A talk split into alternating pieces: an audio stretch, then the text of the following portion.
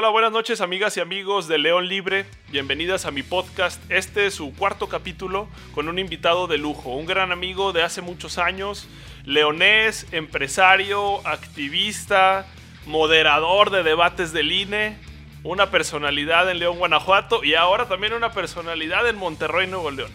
Bienvenido Pablo Marín, ¿cómo estás? Gallito, qué gusto, qué gusto por fin hasta que se nos hace hacer esto en conjunto. La verdad es que, a ver, eh, tantos años de conocernos y creo que eh, ha sido muy interesante el ir viendo cómo vamos transicionando en diferentes espacios, en diferentes plataformas.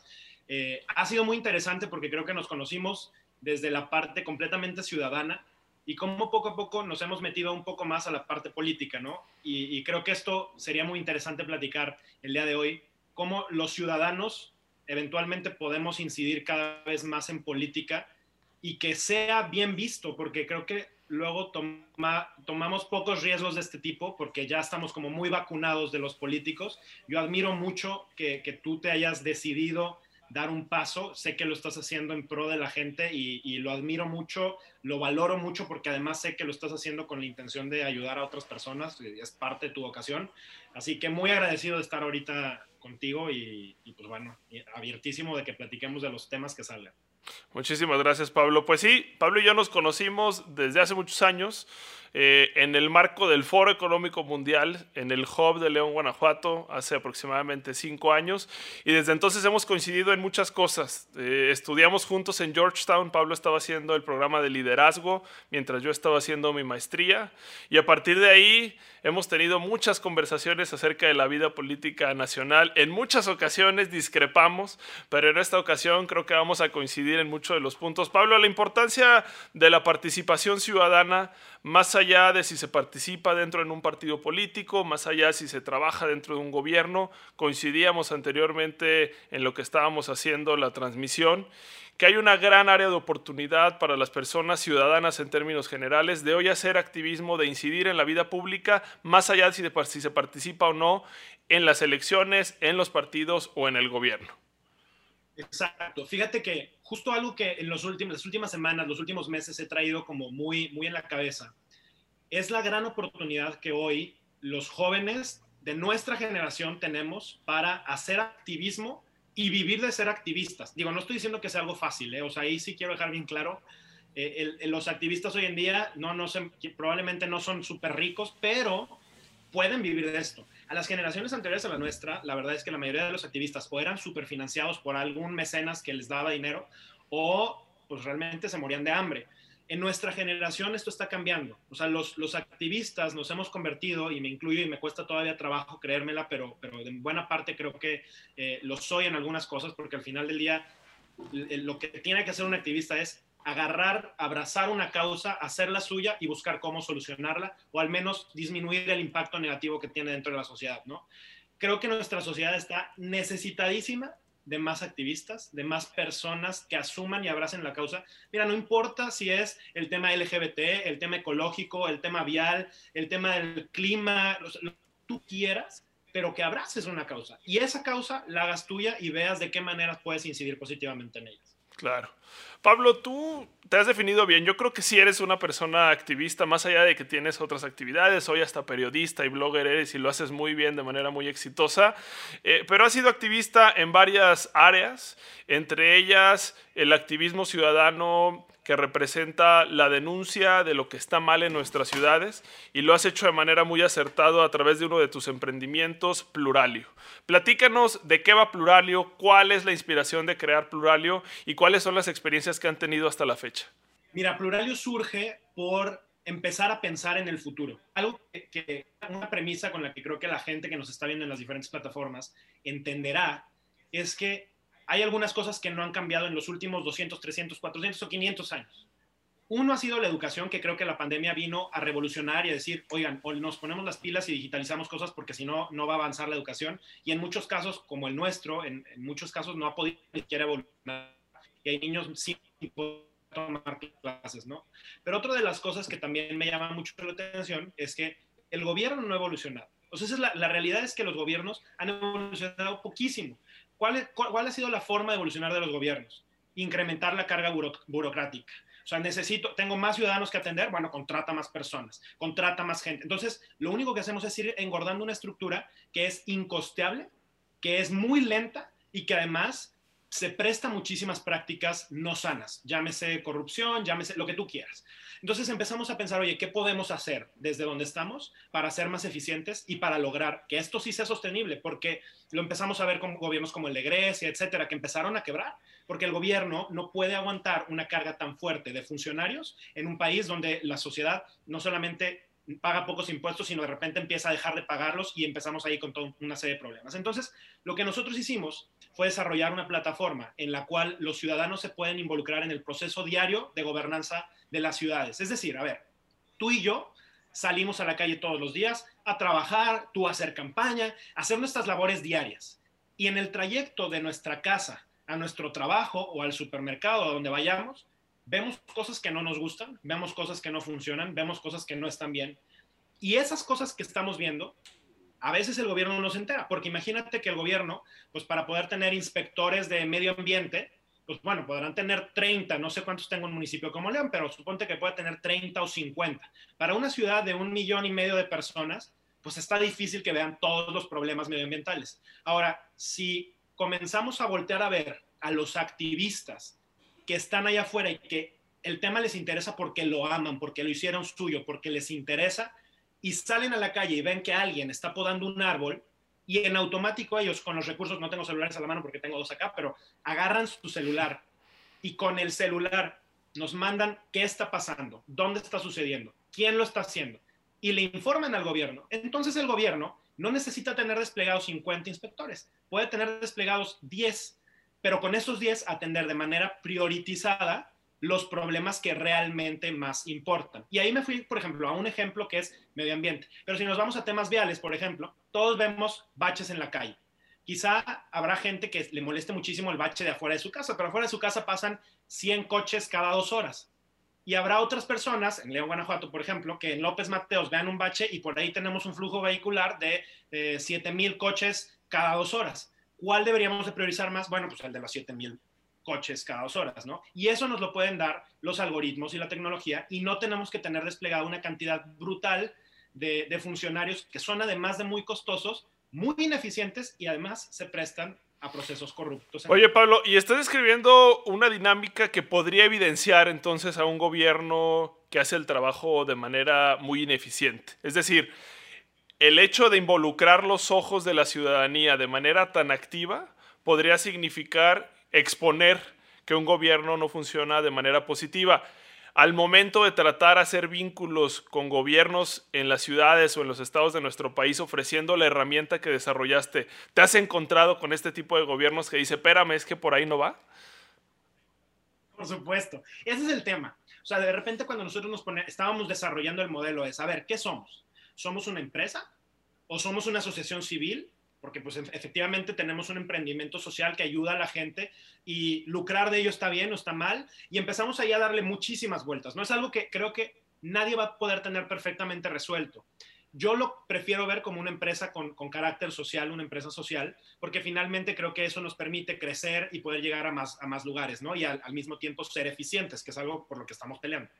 Pero claro que para un gobierno, imagínate que hoy el municipio de León tiene la capacidad de recibir 300 denuncias, porque tiene a 10 operadoras que tienen la capacidad de recibir hasta 30 llamadas por día. Entonces recibe 300 denuncias de diferentes tipos, de temas ambientales, de temas policíacos, de todos los que tú quieras.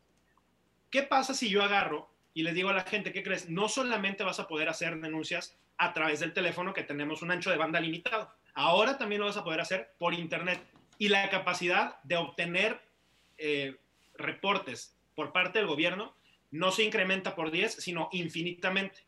Entonces, básicamente lo que nosotros debemos hacer es empezar a participar de una manera mucho más activa. Hoy tenemos muchísimas herramientas, tenemos celulares que nos permiten decir qué está pasando, dónde está sucediendo, de una manera muchísimo más barata y además cerca de las causas que nosotros ya creemos que son nuestras, ¿no? O sea, e, en el tema, por ejemplo, de, los feminicidios, hay muchísimas mujeres en el norte de México, en, Juárez, etcétera, que la verdad es que o abrazan la causa o se les siguen muriendo sus hijas a las señoras. hay muchísimos, o sea, entonces ellas pueden darnos mucha más información que la misma información que el gobierno podría estar recabando. Y, y nos podemos ir tema por tema y podemos encontrar cómo en cada uno de los temas hay grupos de interés que ya están funcionando y que tienen cosas muy interesantes que estarle aportando al gobierno y que hoy hay, un tema que a mí me gusta mucho, es hoy están haciendo microesfuerzos macro desintegrados. ¿Cómo podemos esos esfuerzos integrarlos de una mejor manera para que se tomen decisiones inteligentes y no estemos cada quien tirándole para un lado diferente? Muy de acuerdo, Pablo. Y acá, aunque mi rol hoy es entrevistarte, pues le voy a agregar ahí un ingrediente en la conversación. Eh, ahora que hicimos el corte porque se nos fue la comunicación, le platicaba a quienes nos están viendo que desde Amicus, que es una organización que tú conoces perfectamente bien, una organización que se dedica a la defensa de los derechos humanos de las personas LGBT aquí en León, creamos una herramienta que se llama Visible, que funciona de forma muy similar a Pluralio. De hecho, más o menos la concebimos al, tiempo eh, en diferentes trincheras y Visible funciona desde el 2018 generando datos sobre violencia y discriminación hacia las personas LGBT. Y precisamente lo que estamos tratando de hacer a través de Visible es integrar a las diferentes organizaciones de la sociedad civil de todo el país para que en conjunto podamos tener ese gran repositorio de información y de a partir de ahí poder generar política pública en los diferentes espacios que existen en nuestro país. Y uno de los esfuerzos que me parece más atinado, aquí voy a hacer un comercial de un gran amigo, Andrés Treviño, que es director de diversidad sexual en el estado de Jalisco, fue precisamente la invitación que recibimos del estado de Jalisco para firmar un convenio de colaboración de manera que visible sea parte de la ruta de acción del gobierno de Jalisco para atender la violencia hacia las personas LGBT. Entonces, parece que este tipo de esfuerzos, ¿no? diseñados desde la sociedad civil, perdón, que tiene además el expertise de cómo funciona la violencia y la discriminación hacia las diferentes poblaciones de, nuestra ciudad, cómo funciona el tema ambiental, cómo funciona el tema de movilidad, puede hacer una sinergia eh, muy atractiva con los diferentes gobiernos para diseñar esas rutas de acción específicas. ¿Algún ejemplo en particular, Pablo, en donde Pluralio haya podido construir de manera virtuosa con algún gobierno o con alguna estrategia pública en nuestro país?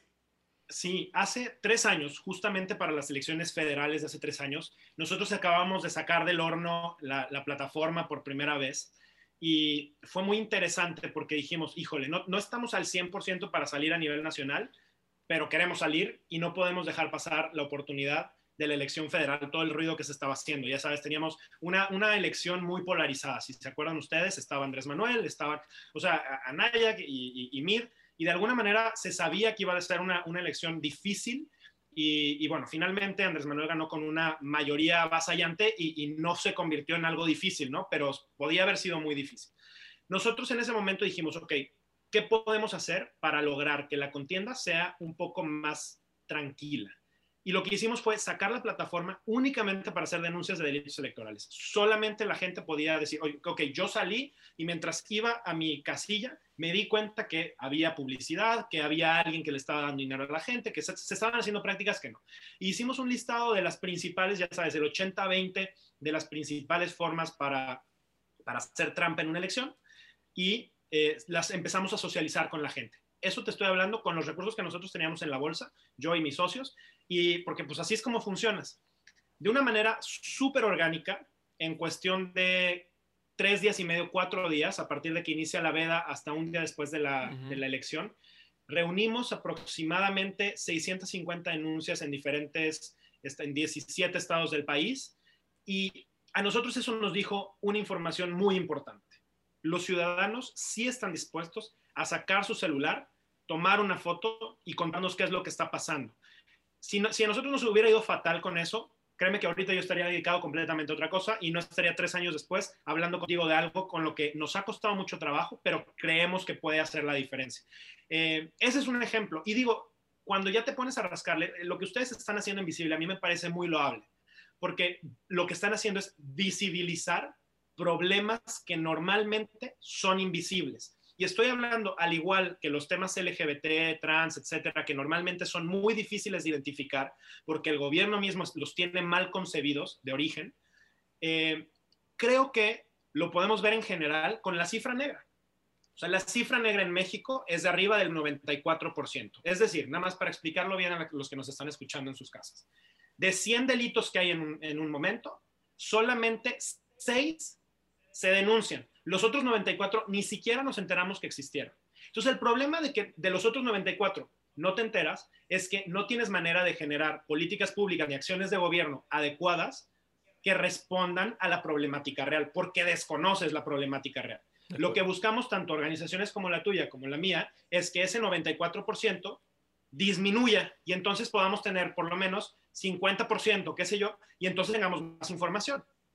Esta frase está muy trillada, pero la información es poder, ¿no?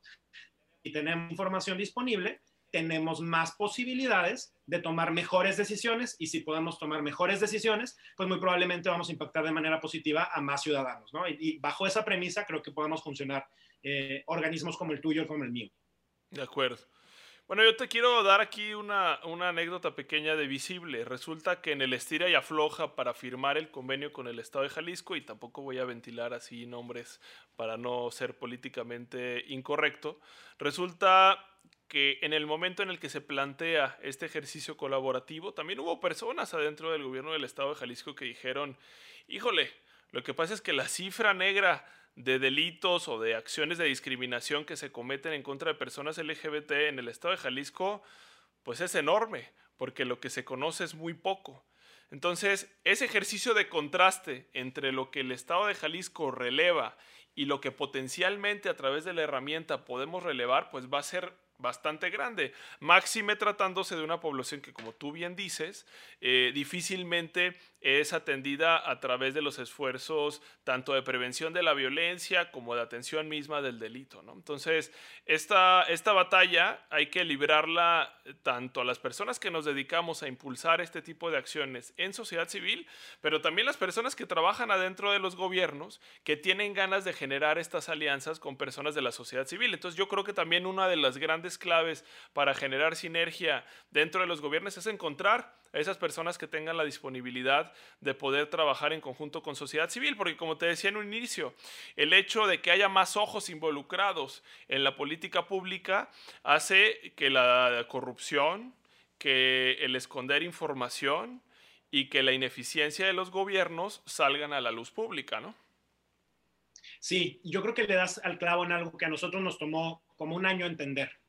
Nosotros vimos acá dos tipos de denuncias, ¿no? Eh, las denuncias de, carácter legal, que el ciudadano tiene que ir a un ministerio público, etcétera, y las presenta ante la autoridad, y las denuncias que nosotros le llamamos las denuncias sociales, que son denuncias como las que ustedes hacen y las que nosotros hacemos. Son denuncias que quizá no tienen un fin legal o podrían llegarlo a tener más adelante, pero lo que nosotros hacemos es recibirlas, canalizarlas o atenderlas y mediatizarlas. ¿Qué pasa cuando un delito o un delincuente sale en los principales medios de comunicación, en la portada de un periódico, en cualquiera de los medios de comunicación que están allá afuera?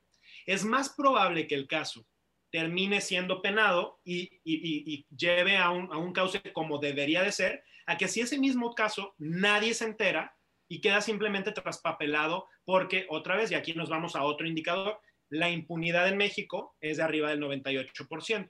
Entonces, nos damos cuenta que pues, ser delincuente en un país como México es un gran negocio. O sea, ¿qué, qué empresario? Y digo, lo digo, me, me pone la piel horrible, porque la verdad es que esto no es una buena noticia para nadie.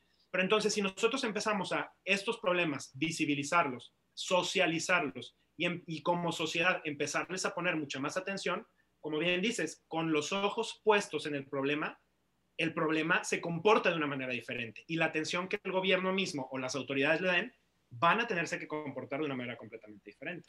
Oye, y una pregunta escabrosa. ¿Cuántos gobiernos a los que les has ofrecido la posibilidad de trabajar te han dicho que no por razones relacionadas con opacidad o por tener la resistencia a trabajar con sociedad civil? Híjole, la inmensa mayoría. Eh, hemos encontrado nosotros a cuatro gobiernos eh, con quienes realmente había toda la, disposición y la apertura política, porque entendimos que este negocio es más de voluntad política que de recursos, porque honestamente, si hacemos cuentas, les sale más barato contratar una plataforma como la nuestra que contratar a seis policías al año, ¿no? O sea, si tú pues, tienes mucha más información que la que esos mismos seis policías te podrían estar recabando, por ejemplo, ¿no? Eh, no es un tema presupuestal, no es un tema de que no legalmente no se pueda, es un tema de interés genuino del, gobernante que está ahí. Porque sí es cierto que el, gobernante que toma una decisión para implementar algo así corre un riesgo si es que no se comunica adecuadamente. Que parezca que sus indicadores se empezaron a mover de una manera negativa para él. Pero es el proceso de una normalización. Habrá un momento, una vez que estés implementando esto y que esté funcionando, en donde esto se normalice y entonces vas a tener una nueva tasa en la, con la que ahora sí puedes medir. No puedes medir con plataformas nuevas, cosas que anteriormente no tenías las mismas plataformas. Yo creo que es un tema completamente político y ahí es donde creo que viene el reto. Si los ciudadanos, si la sociedad empujamos al gobierno para que realmente estén obligados a digitalizarse, a transparentarse, a seguir de la mano y a, darles certeza a los ciudadanos y darles la confianza de que lo que están haciendo realmente es por ellos, entonces la cosa va a cambiar muchísimo, ¿no? Claro, sí, muy de acuerdo. En el caso de Visible, yo te, comparto, afortunadamente, la, la, información que se genera actualmente para el Estado de Jalisco. Sí es utilizada por el gobierno del Estado de Jalisco, pero se trata también de una población de tantas que sufren violencia y discriminación en todo el país y no se trata de un ejercicio generalizado en el que la sociedad de Jalisco en términos generales pueda participar en la reducción de la cifra negra o en la documentación de incidentes de discriminación hacia las diferentes poblaciones. Si yo te pregunto, tú como leonés de nacimiento, ahora viviendo en la ciudad de Monterrey, pero leonés al fin, ¿qué solicitud le tendrías al futuro presidente municipal en materia de gobierno digital slash participación ciudadana como CEO o como creador de Pluralio, ¿qué le formularías? Fíjate que yo creo que eh, el estar abiertos a medir un poco más las cosas a través de mecanismos eh, más actualizados. O sea, las mediciones que hoy se hacen en las diferentes áreas de la presidencia municipal, creo que son todavía muy rudimentarios y sí podríamos empujar allá, más allá, esquemas nuevos en donde podamos tener más datos que nos digan la realidad de lo que está pasando. yo entiendo que hay una parte en la que el ciudadano, eh, eh, hemos, a, los ciudadanos nos vacunaron contra los políticos y contra cualquier cosa que sea que tenga que ver con el gobierno. ¿no? Hay una desconfianza muy fuerte y creo que eh, la mayoría de los políticos nos hicieron perder esa confianza y entonces generó una apatía para alejarnos. Pero si nosotros realmente nos diéramos cuenta que el gobierno está queriendo entender el problema basados en la información que nosotros le damos y la retribuye, nos la regresa a través de políticas públicas que están alineadas a esa información, la historia cambiaría muchísimo. Los resultados que un alcalde como tú, que ojalá que eh, en algún punto eh, esta sea la conversación contigo como alcalde, nos empiece a dar a los ciudadanos va a ser completamente diferente. O sea, el problema es que hoy se toman las decisiones atrás de un escritorio y con una pantalla lejos del problema de la calle. O sea, muy padre que los políticos el día de campaña todos están en la calle, pero yo quiero que la decisión la vayan y la tomen y platiquen con la gente y hagan ese levantamiento.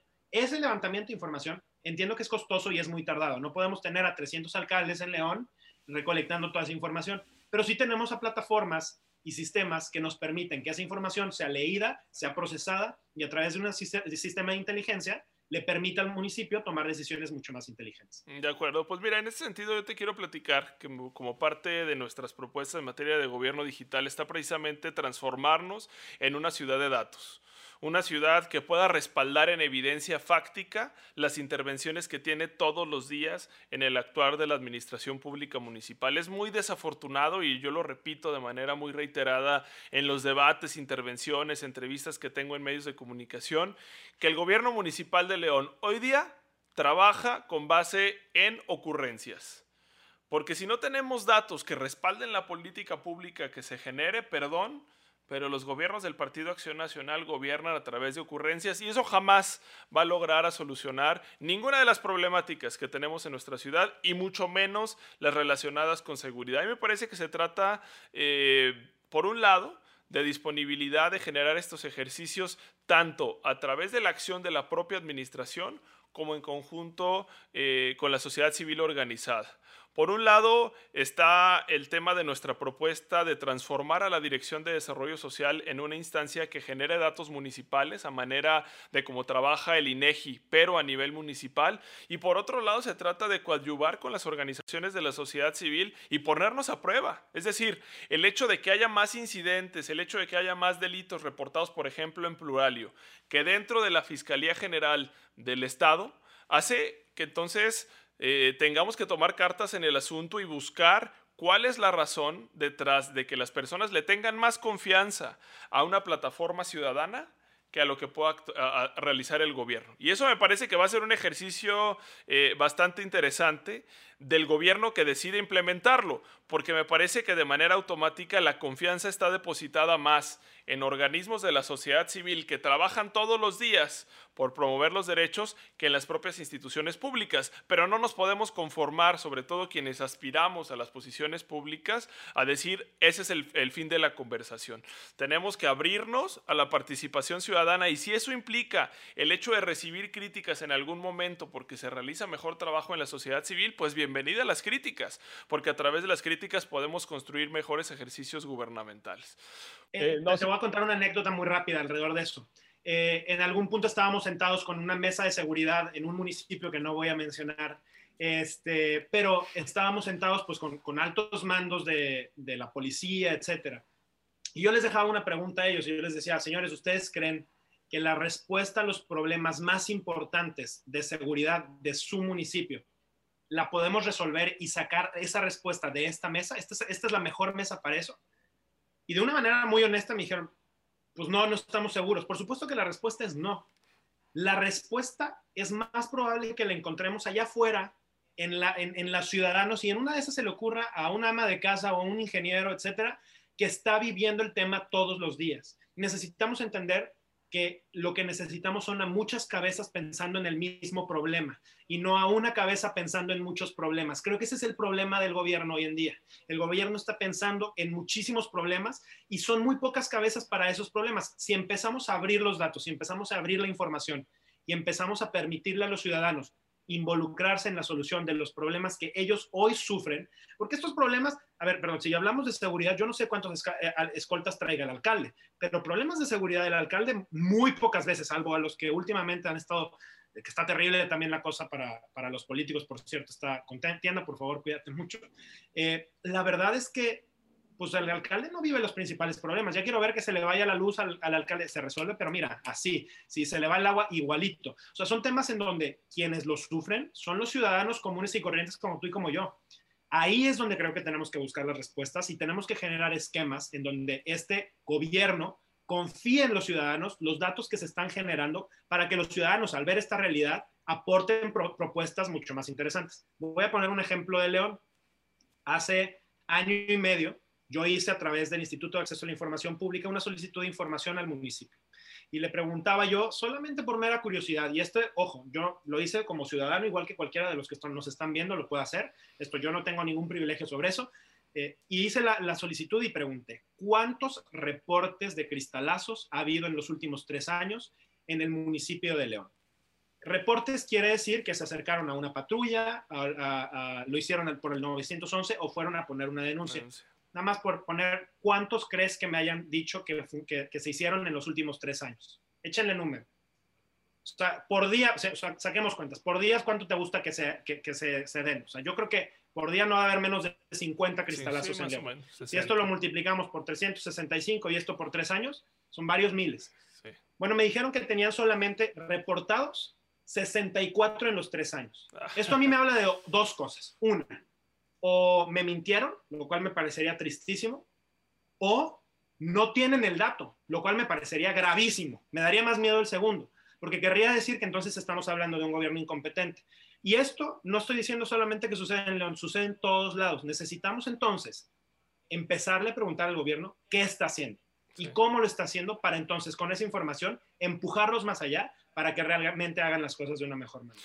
Y además también ponernos a ver la información pública, porque en muchas ocasiones esa información está disponible, ¿no? Es decir, eh, en muchas ocasiones no hace falta siquiera formular la solicitud de, información, porque la información ya está disponible. Yo te, te comparto que un dato que utilizo de manera muy reiterada en la campaña es el presupuesto que se asignó a la Dirección de Comunicación Social el año pasado, en pleno año de pandemia. Me podrás creer que se le asignó 110 millones de pesos a la Dirección General de Comunicación Social.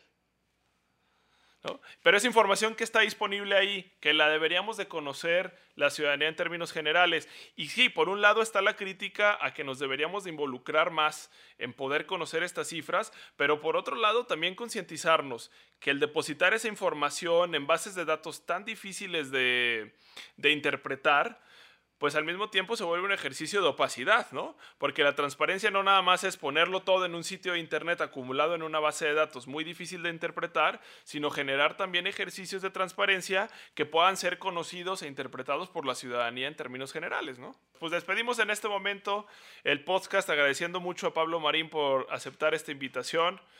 Muchísimas gracias, amigo. Mucho éxito en Monterrey y gracias por desearnos éxito en la candidatura en León. Muchísimas gracias. Juan Pablo, nombre, agradecido estoy y ojalá que la contienda cierre de la mejor manera. León necesita y está urgido de, nueva, nueva sangre, de nuevas propuestas, de nuevos resultados. La cosa está muy difícil y finalmente hoy estoy fuera, pero me la paso yendo en mi familia, mis amigos, las personas que más quiero viven en León. Y, y esa es la razón por la que hoy decido conectarme contigo. Creo que León necesita a una persona como tú y creo que esos resultados implicarán un gran trabajo, pero que estoy seguro que se van a poder. Muchísimas gracias, Pablo. Un abrazo, que muchas gracias.